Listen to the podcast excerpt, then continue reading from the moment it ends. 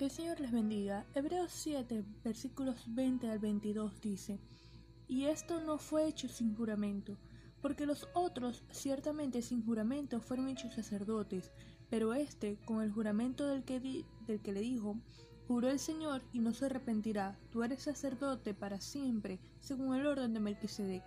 Por tanto, Jesús es hecho fiador de un mejor pacto.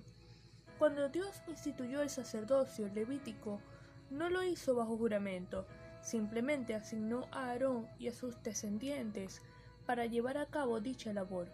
En cambio, cuando se trata del sacerdocio de Cristo, sí estableció juramento, y la frase no se arrepentirá quiere decir que no va a cambiar de opinión ni anulará lo establecido.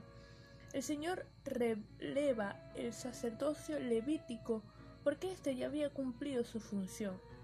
Los hijos de Aarón tenían que ofrecer sacrificios en el templo hasta que llegara el sacrificio perfecto, definitivo, que limpiaría y libertaría del pecado. Entonces sus funciones cesarían. Es interesante que fueron precisamente los sacerdotes de la época quienes entregaron a Jesús a la muerte, cumpliendo su última función, sacrificar al Cordero de Dios sobre el altar de la cruz. Ahora, Cristo es nuestro sacerdote eterno, según el orden de Melquisedec. De este último personaje, la Biblia ofrece poca información. Dice que su nombre significa Rey de Justicia, que era el Rey de Salem, que significa paz. Aparece en el relato de Génesis 14, sin genealogía, ni principio ni final de días.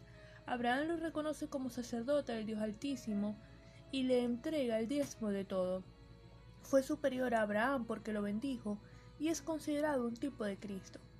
El autor del libro a los Hebreos cita el Salmo 110, versículo 4 en esta oportunidad para explicar la superioridad del sacerdocio de Cristo sobre el sacerdocio levítico, puesto que Jesús venía de la tribu de Judá y de acuerdo a la ley mosaica no podía ejercer la función, mas él, siendo el Hijo de Dios encarnado, es Rey de Reyes, es el sumo sacerdote eterno y el Cordero perfecto, que viene a ser fiador garante de un mejor pacto.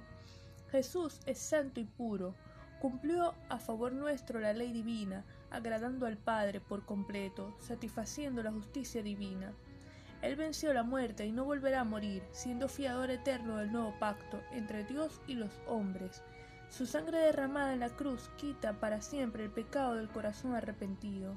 En Él tenemos la garantía de que Dios nunca nos va a desamparar, Ahora el Padre nos ve justificados a través de Cristo.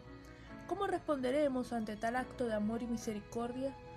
Dios no nos pagó conforme a nuestras iniquidades y pecados, por el contrario, en Cristo estableció un nuevo pacto para que por la fe y en obediencia podamos disfrutar de sus bendiciones.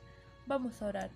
Señor, te damos gracias por tu palabra, por tu misericordia, por tu bondad. Gracias por el sacrificio perfecto de Cristo en la cruz del Calvario.